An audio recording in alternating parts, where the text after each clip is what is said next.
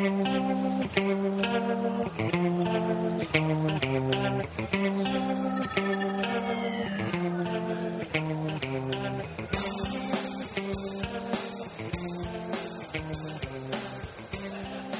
ゴランドに行ってきました。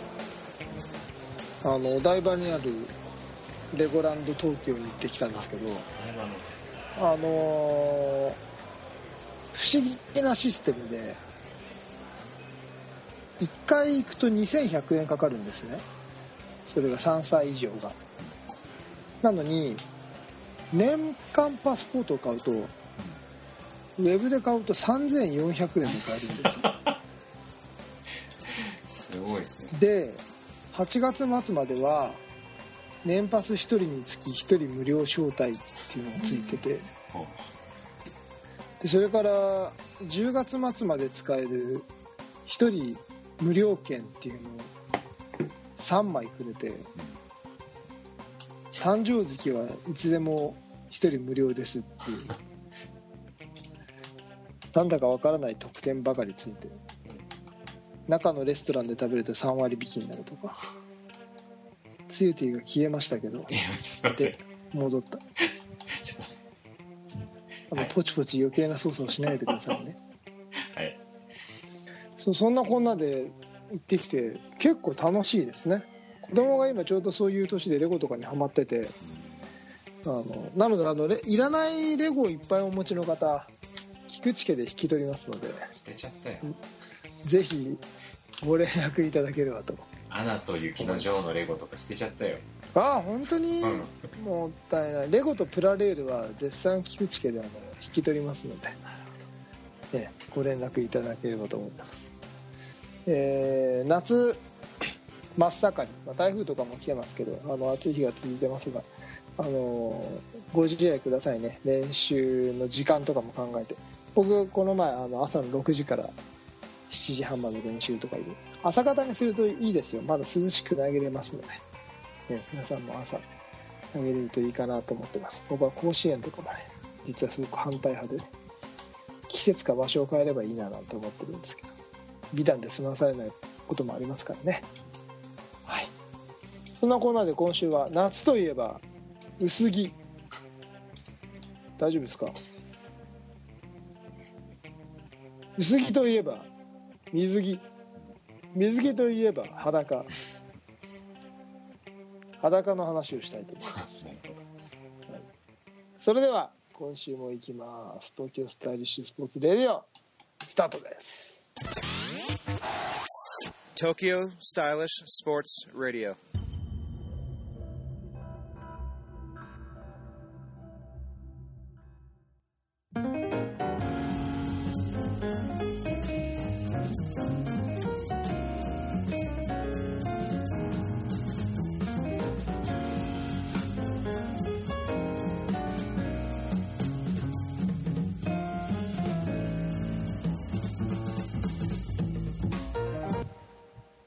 ディスクが下手になっても体を鍛えておけばいい体は残るんですよ。東京スタイリッシュスポーツ代表チームイノバの菊池哲也です。はい、えー皆さんこんにちは。東京スタイリッシュスポーツ広報の高橋剛です。この番組は、えーディスクゴルフを中心とした最新のフライングディスク事情を、えーお届けいたします。ちょっとスカイプで遊ぶのやめてくださいよ。新機能がついたからって。わけわかんないですね。今のツーティの顔と反応に。そうちょっとただでさえ自分の画面が消えなくてさっきからこう試行錯誤してるんですけどどうしていいんだかわかんないんですいいじゃないですか自分の顔を見ながら喋るのいやいやいやいや年を取ったなってあなん。か年を取ったなって思いなあなんか スクショしたでしょ。スクショしました。なんだこれ。よくわかんないな。はいいいです。もう右半分を見ないようにして。はい。でいきなりこう来ましたけど体のトレーニングの話ですか？違いますね。お。トレーニング？あのトレーニングの話はいいです。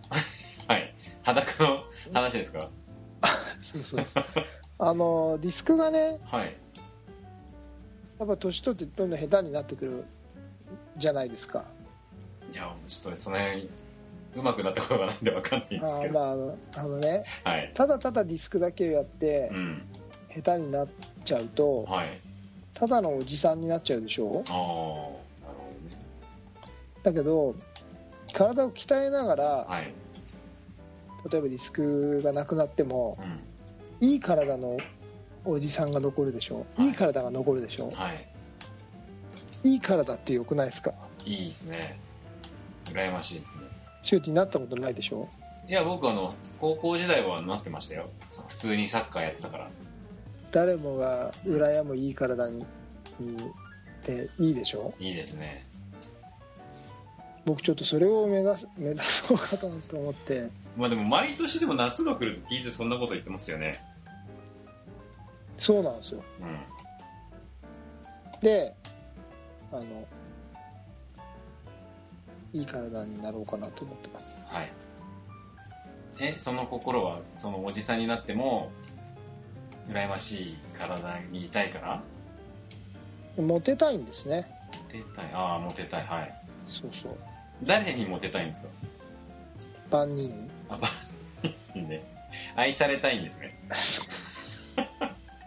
田中みな実さんにも好きになられあた田中みな実さん田中みな実さん可愛くないですか？でもよくあの芸能人のさこの人嫌いっていうのよく出てきますよね。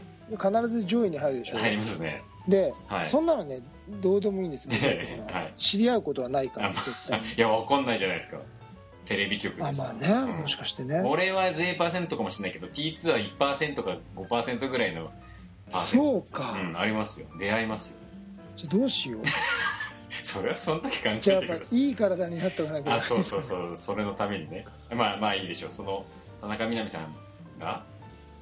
そうそうだからあのはっきり言ってね性格とかそんなことどうでもよくて僕はあのテレビ越しにしか見ないからはい。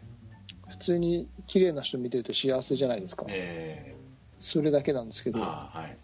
深いことは一つもなくて。まあええ。そそういうことです。はい。まあそんなことに深みもクソもないですからね。強いっていうでも芦田芦田愛菜ちゃんが好きなんでしょ 決してロリコンじゃないですからね。いやよくせいなんかね成長してるなと思って。育成成功な人だなと思って。子役からねずっとこう見てますけど。あ結構あのあそうでうん。えっ、とそれはあのクオリティを保ってるってことですか？僕あの顔好きなんですよはい。じゃあなんか楽しみですね愛菜ちゃんが。あと5年ぐらいしたら。どうすね。そうどすねだって。僕は芦田愛菜ちゃんのモノマネできるの知ってます？えー、やってくださいよ。芦田愛菜だよ？そ本当に？それモノマネなのもう何ただ笑えるけど何が真似なんだかよくですけど。みんなわかるでしょ誰の真似してるか。それはだってコロッケだよって言ってもさな1個だよって言ってもな自己紹介すれば分かりますよそれ。飛んでくー。分かりましたよ。はい。でも芦田愛菜ちゃん僕いいと思うんですけどね。はい。じゃあなんかしこれをこの放送を5年後にもう一回聞きましょう。ああそうですね。5年後の芦田愛菜さんはどうなって芦田愛菜ちゃんはいるかもしれないけど高田高中みな実さんね5年後いないと思いますよもう結婚してるでしょうね。ああなるほどね。で出産通してええ。キャラが変わってますよね。落ち着いたキャラになってるね。でもそれはそれでいいんです。そうなってもらわないと困るから、ああまあまあね。ゆうこりんが今でにゆうこりんだとしょうがないですからね。そうですよ。ええなるほど。はい。じゃあちょっと本題に戻りましょはい、うはい。でえっ、とまあモテたいと。まあモテたいっていうのはまあ正直どうでもいいんですけど。あのやっぱりねこれはリスクのためなではあるんです。うん。あでも半分うん。うちの妻が言うにははい。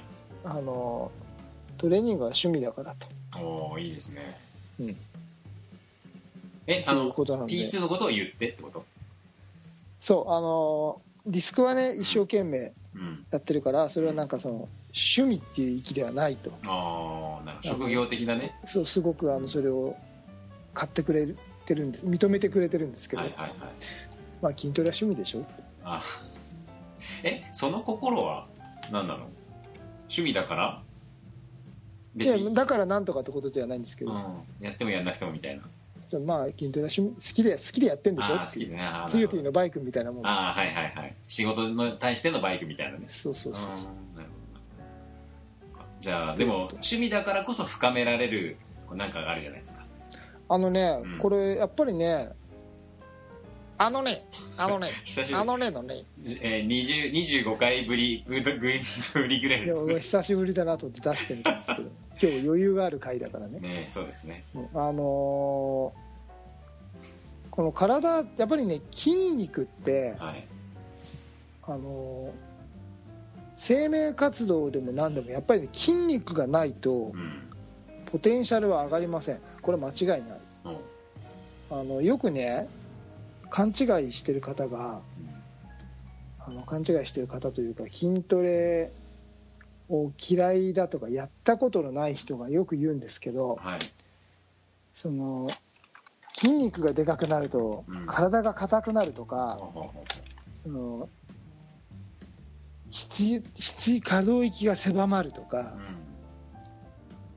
そのそういうことを言う人がいるんですよ。だからやらないとか、うん。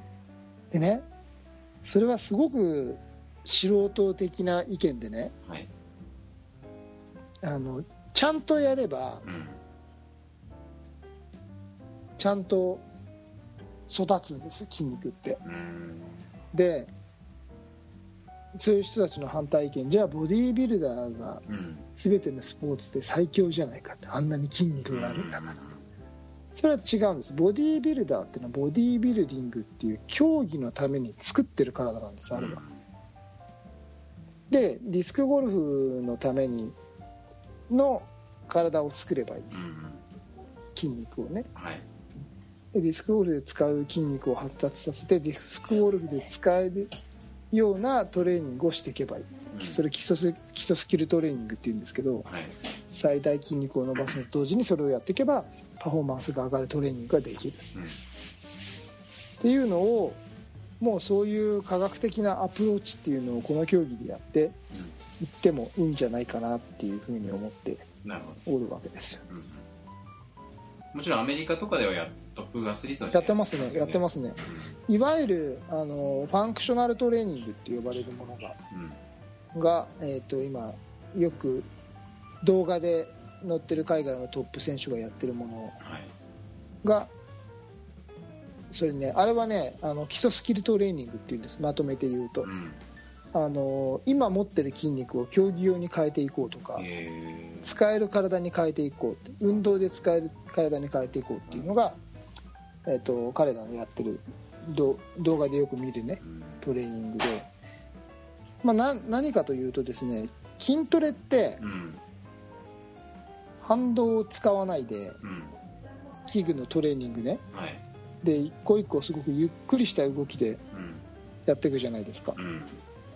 なんとなく想像ができるでしょ？はい。であの筋肉を意識してうんゆっくり動かしてうん一個一個を意識し一個一個の箇所を意識させるじゃないですか。うん。それが筋トレなんですね。でもスポーツってうん。まず反動を使うでしょ。まあそうですね。で動きが速いでしょ。うん。で一個一個の筋肉じゃなくて筋肉を全部連動させるでしょ。うんだから何かというとトレなんどういうことかというとトレーニングで全部反対のことをするんですよ。おおなるほどね。だからトレーニングばっかりしてると運動神経が悪くなるとか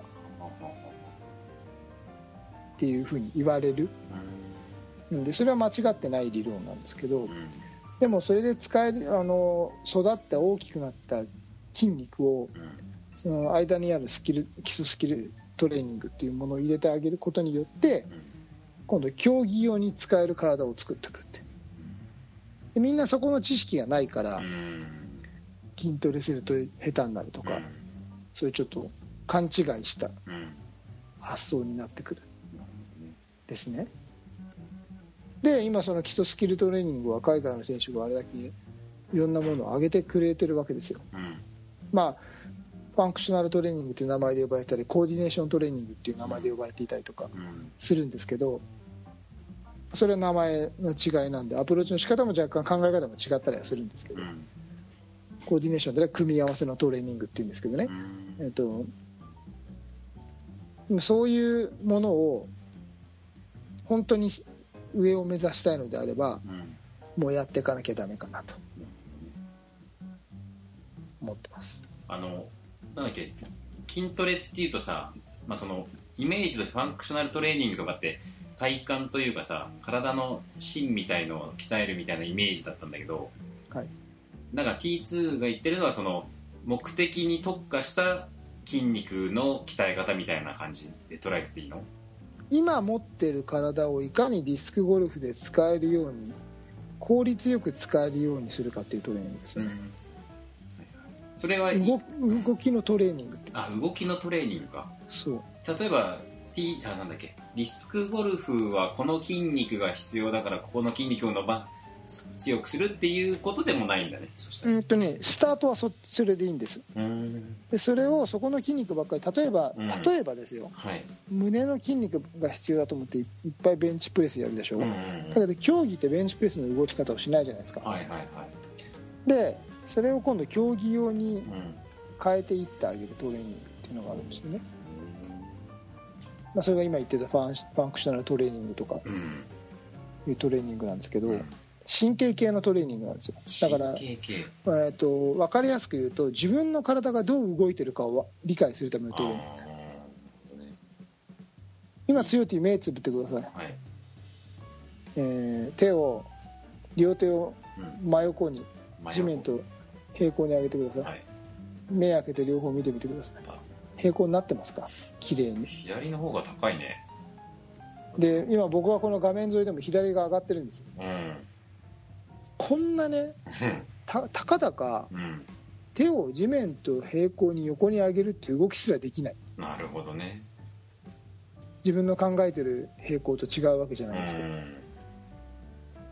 そのその人がねうんじゃあリスクのあの速い動き方でこうやって動いてみようって言ってあその動きができるわけがないじゃないですか。ー確かにね。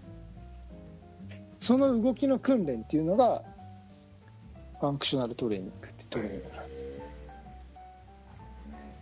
自分の自分のうんそう体のイメージを高めていったりとか自分の体をうまく使うトレーニングっていうのがみんながやってこなかったの。でそれが最大筋肉を伸ばす筋力を伸ばすいわゆるレジスタンストレーニングっていうあのうん器具をつガンガンあのバーベル上げたりとか、うん。それを基礎として体を作ってそれをそういう基礎スキルってファンクショナル的な動きを入れていくことによってうん。強いパワーの出力を要はエンジンがでかくなってるものにうん。その、まあ、車でもそうだけどエンジンがでかいだけじゃうん。速くならないじゃないですか。そうですね。それに乗っかるものがあり他のパーツがいろいろ組み合わさることによってエンジンの性能を出せるじゃないですか、それと一緒であの最初のレジスタンストレーニングっていう器具を使ったガンガンやる筋トレっていうのはそのエンジンをどんどんでかくするわけですよね、でファンクショナルトレーニングでいろんなパーツを磨いてそのエンジン用にカスタマイズすることによってう最終的なパフォーマンスが上がると。んなるほどねそう。うん。いう発想なんですね。発想というかそういうもんなんですねスポーツって。え例えばこうじゃあディスクゴルフに関して言えばそれは何？具体的にどんなトレーニングになるんですか T2 が今例えばやってるトレーニングとして。はあのね理想ととするものははい。もっと全然違うんですけど、僕は今、あの1回のトレーニングの時間とか回数が限られている生活をしているので、うん。1回トレーニング30分しかしないんです僕、はいはい。で何をやってるかというといわゆるビッグ3って言われるものですね。うん。これ質問が来ると読んだ。ビッグ3ってなんだ？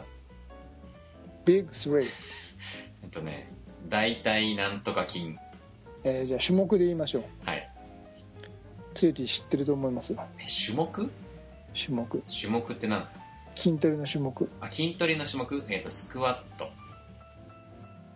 ピンポンピンポーンだえっ、からと誰もがビッグ3だからあの誰もが知ってるようなはい。種目です。背筋。お背筋鍛えるトレーニングなんでしょう。えちなみにスクワットはどこが鍛えられるでしょう？ー、スクワットこの太ももじゃないですか？あまあ手動はそうですね、はい。まあ、下半身っていう言い方がいいのかな、まあ起立筋とかも入ってくるんですけど、はいまあいいでしょう。下半身はい。のために、うん。ざっくりと下半身スクワット。うん。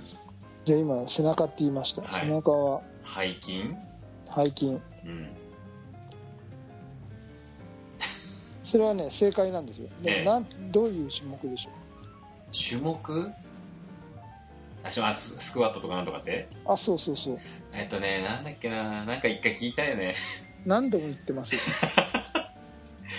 どっかにメモってもあるどっか行っちゃったけど。まあデッドリフトって言うんですけど。デッドリフトね聞いた聞いた。それは手動あのあくまで手動筋が背中になってくるだけでそれはあのこあともうもう一種目。えー、そしたら腹筋。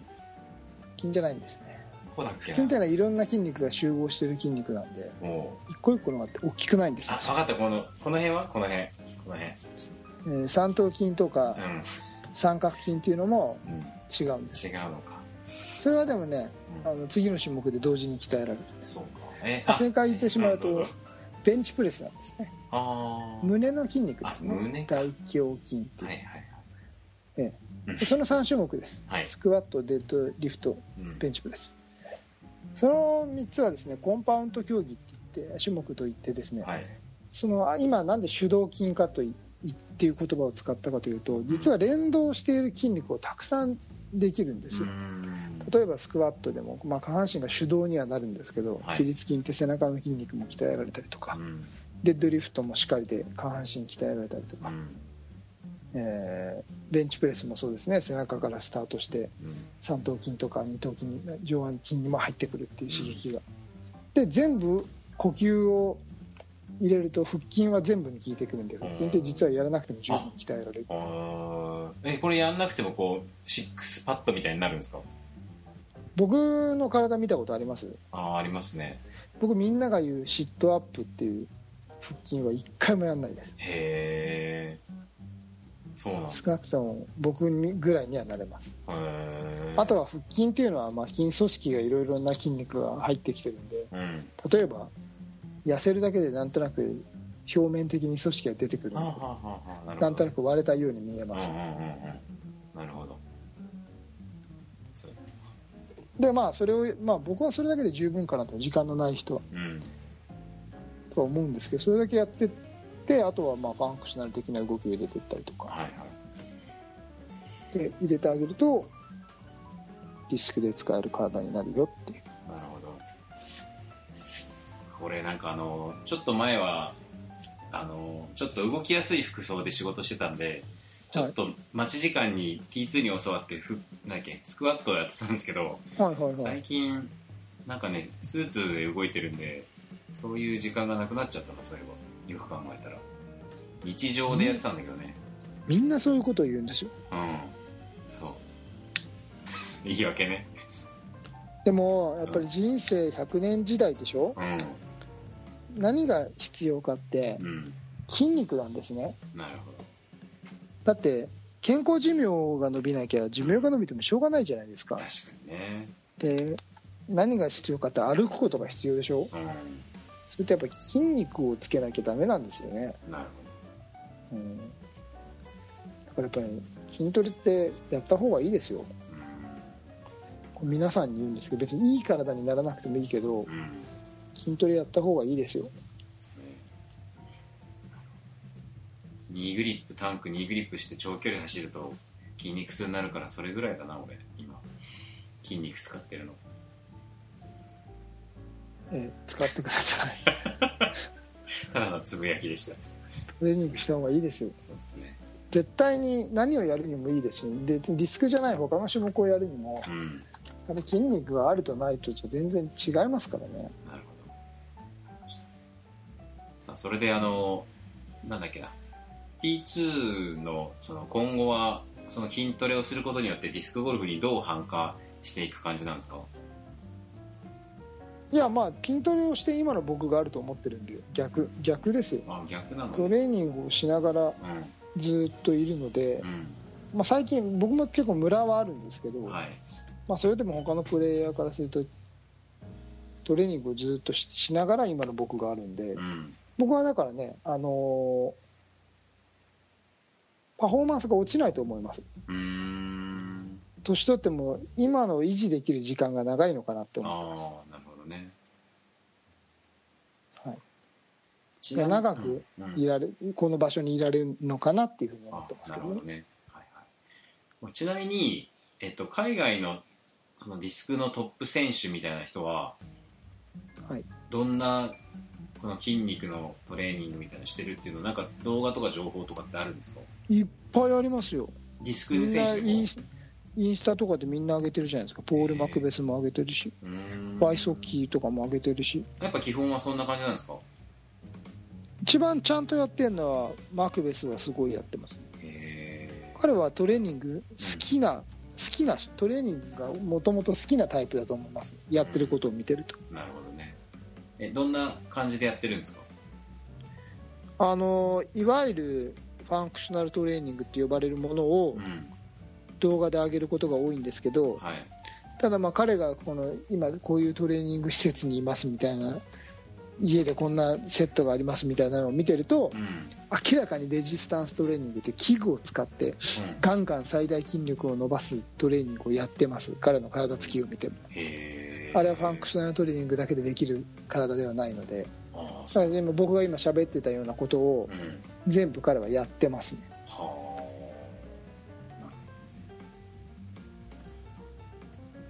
でヨーロッパの人たちが冬場のオフのトレーニングだってディスクマニアの人たちが挙げてましたけどあれは結構そのコーディネーション系のトレーニングに特化してることをやってるんであうん。なんだろうな。えっ、ともっと今自分が持ってる体を上手に使おうよっていうアプローチの仕方。はいをしてるんでちょっと考え方が違うんですけどただただあのこここうやって使えたらうん。人間の体ってこんなに面白く使えるんだよっていうところをまあ自分の気づいてないところを気づかせてあげるっていうトレーニングをやってますよね彼ら。なんかあのすごく初心者の質問で申し訳ないんですけど、はい。結局それってやることによってあの簡単に言うとこう距離が伸びるとか精度が増すとかっていうだけではない何かがあるんですか？例えばですけど、あざっくり言うとうん、運動神経が良くなります。あ運動神経が良くなるの？うん。運動神経って良くなるもんなんだ。運動神経っていう神経は体には実は存在しないんですよ、うん。まあね。運動神経なんて神経はないんですけど、うんみんなが言う運動神経っていうのはコーディネーション能力が高い人のことを言うんですよね。へコーディネーションっていうのは組み合わせで例えば例えばねうーん何が一番例えとしていいんだろう。ボールをうまく投げれない人がうん。あの80キロうん。しか投げれない人がはい。100キロ投げるためにうん。投げ込んでもうん。100キロに到達するのに時間がかかるけどうん投げ方を変えればうん。すぐ100キロは実は投げれるんですね。その投げ方を変えるっていう回路を自分の体が持ってないのにその回路を作ってあげるのがコーディネーション。はい、ああなるほどね。じゃあ自分のやっぱ持ってる能力を最大限に引き出すっていそううことなんですそうそうそう。うーん。で運動神経のいい人とかいわゆる運動神経がいいって言われてる人ってうんなんでこいつこんなことできちゃうのってことがうん。できちゃったりするでしょ。はいはい。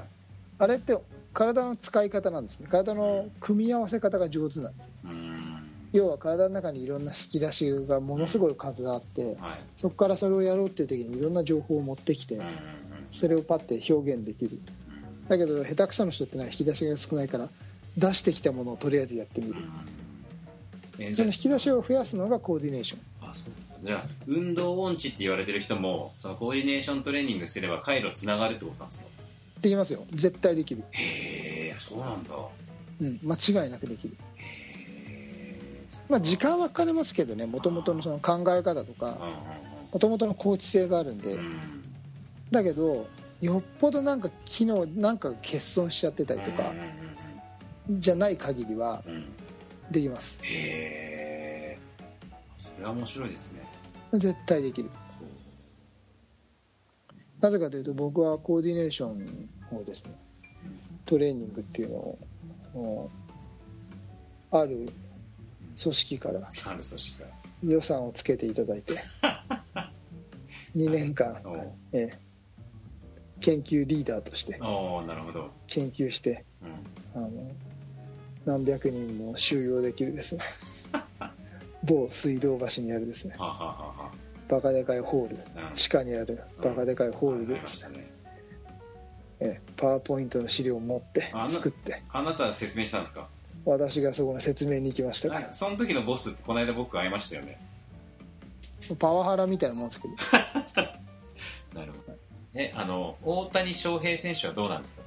走ってよし打ってよし投げてよしみたいな、彼のコーディネーション能力とかものすごい高くてまあすごく分かりやすいのは彼はキャッチボールをするように160キロ投げるでしょ。あ。うーって投げてないでしょ。あ投げてない。あそうですえて組み合ねわせなんですよ体の。へえ。あんなでかいのによく走るの速いなとかさ感心しちゃいますよね。そう。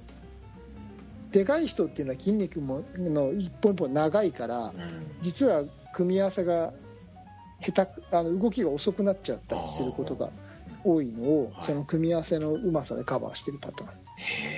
だからそのあんなに164キロとか投げるのにまるでキャッチボールをしてるかのように投げれるっていうのはまさにそれなんですよ。へえなるほどね。盗塁とかもしちゃったじゃないですか。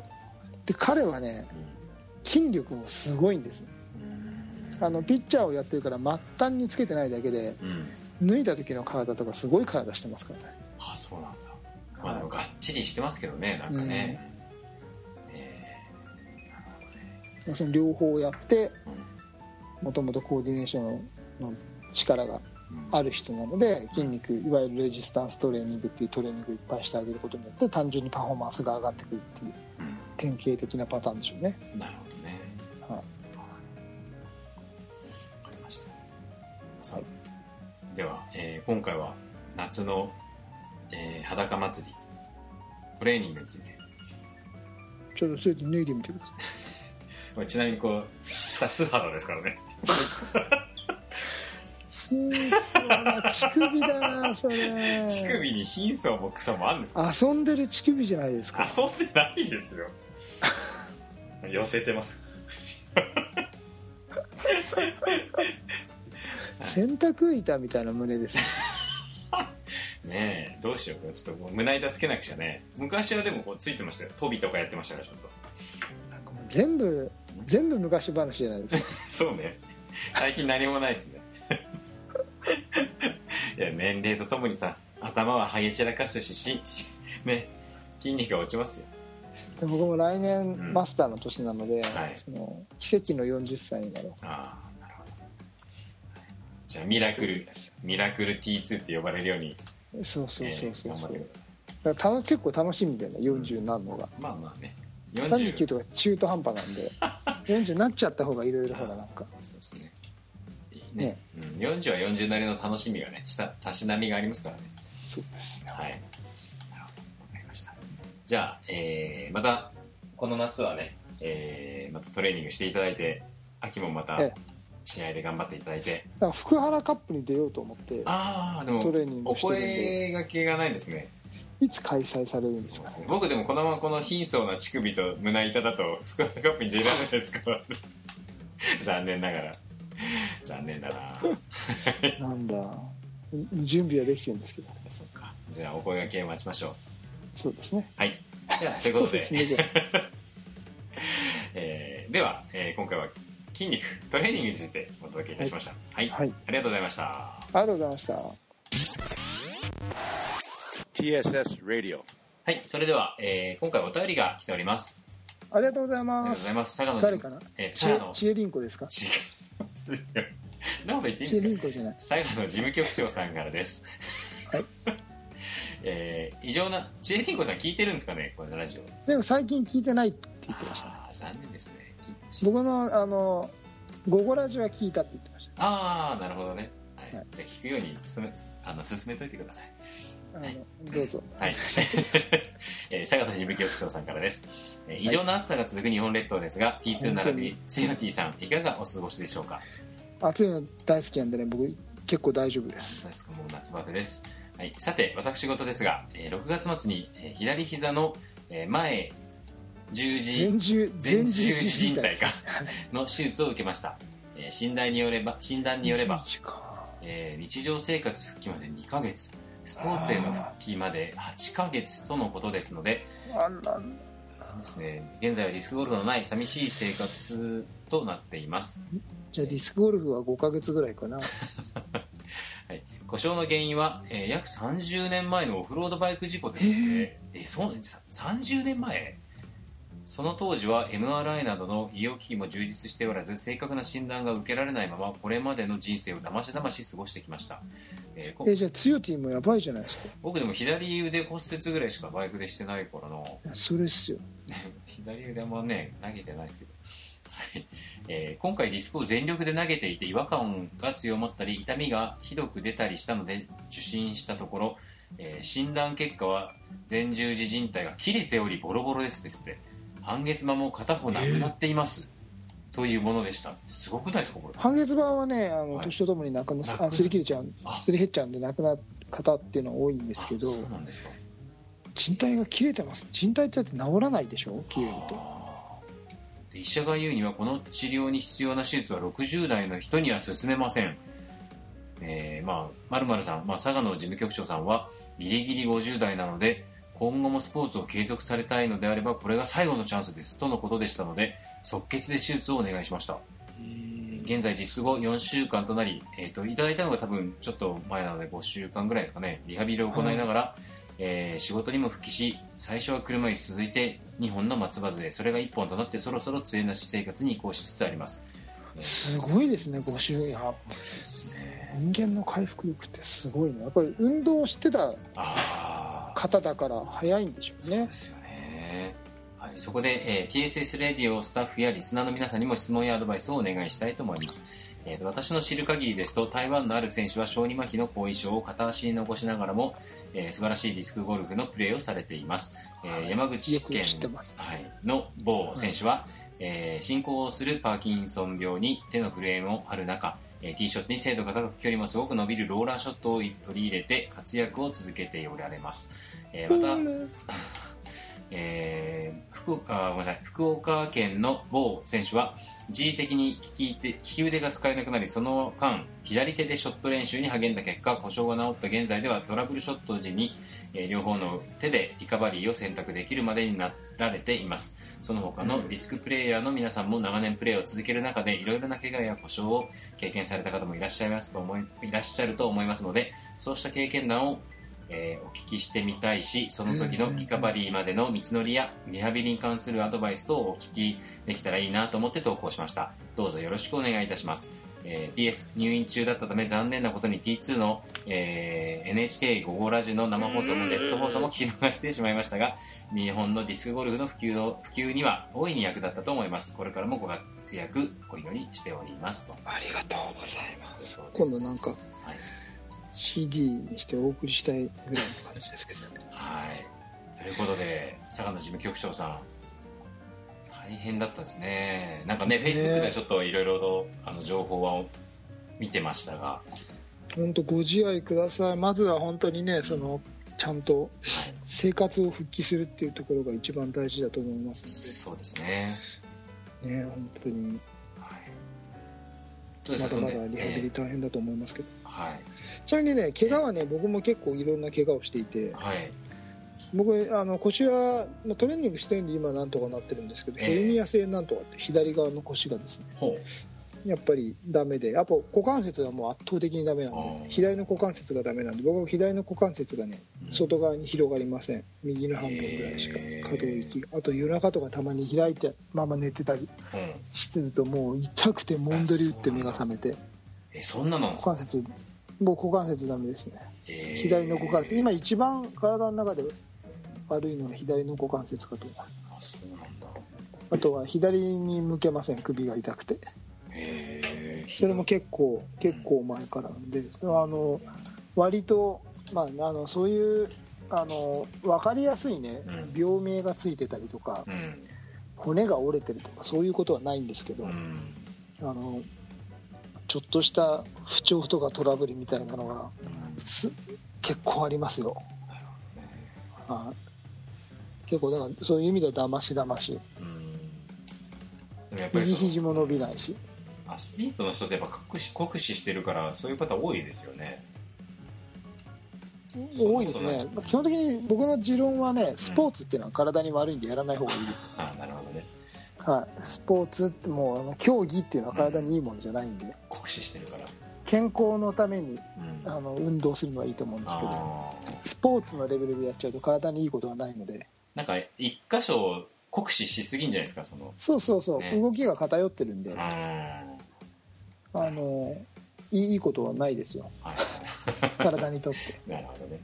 はい。あとはね僕のすごくあの親友のですね、うん。超有名な方がですねうん。あのずっとラジオ番組をやってるんですけどはいちょっと片耳がねうん。良くなるのにね っていう故障に見舞われながらもねえ。やっぱラジオを続けてるっていう。はいはい。それ職業病ですかね。ディスクとは全く関係ないですけどね。方が 方がいますよね。ええ大変ですね。酷使してますからね。うん素晴らしいと思いますなるほど。ラジオもほどほどにしないとね。やりすぎは体にやい。ずれにしてもね。だから2週間に2回になっちゃうんですけどね 誰ですかそんな低たらくの人はね。はい。まあでも本当にねちょっとこれからもねなんつうのかな。ディスク投げられるまでにはまたね大変なみリハビリというかね感じなんじゃないですかね。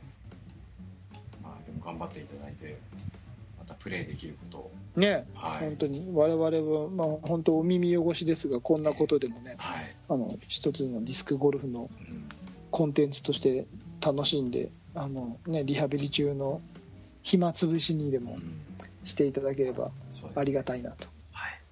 あの佐賀の事務局長さんの本部にもありましたけどぜひ、えっとそういう経験なさってる方とか、まあ、あの知ってるよとかねこういう知恵が知識とか知恵がございますっていう方はぜひお便りをいただければと思います。はい、はい。ぜひ。はい、では佐賀の事務局長さんどうもありがとうございました。ありがとうございました。TSS Radio.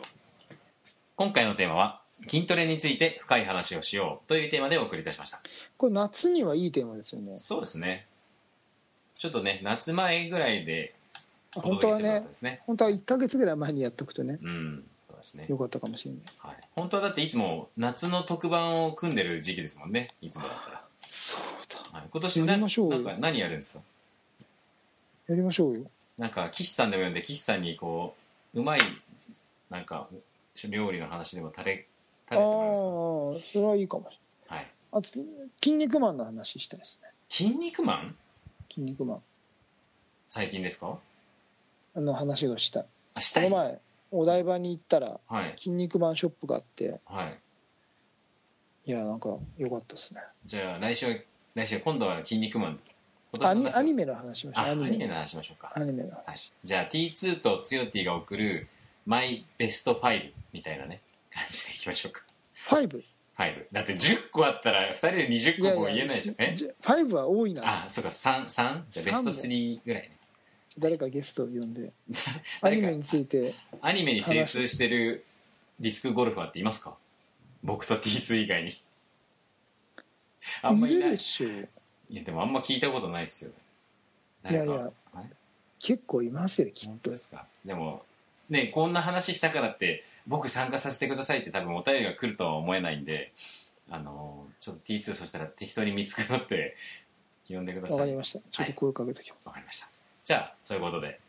東京スタイリッシュスポーツレディオでは皆様からのお便りをお待ちしております、えー、T2 つよ T の直接のメッセージでも 構いません、えー、シーサンブログの、えーね、コメント欄でも構いません、えー皆様からの温かいお便りをお待ちしております。はい。はい、ライトザフューチャー東京スタイリッシュスポーツレディオお届けしたのは代表の菊池哲也と、広報の高橋剛でお届けいたしました。それでは皆さんまた次回のアニメ会まで。さようなら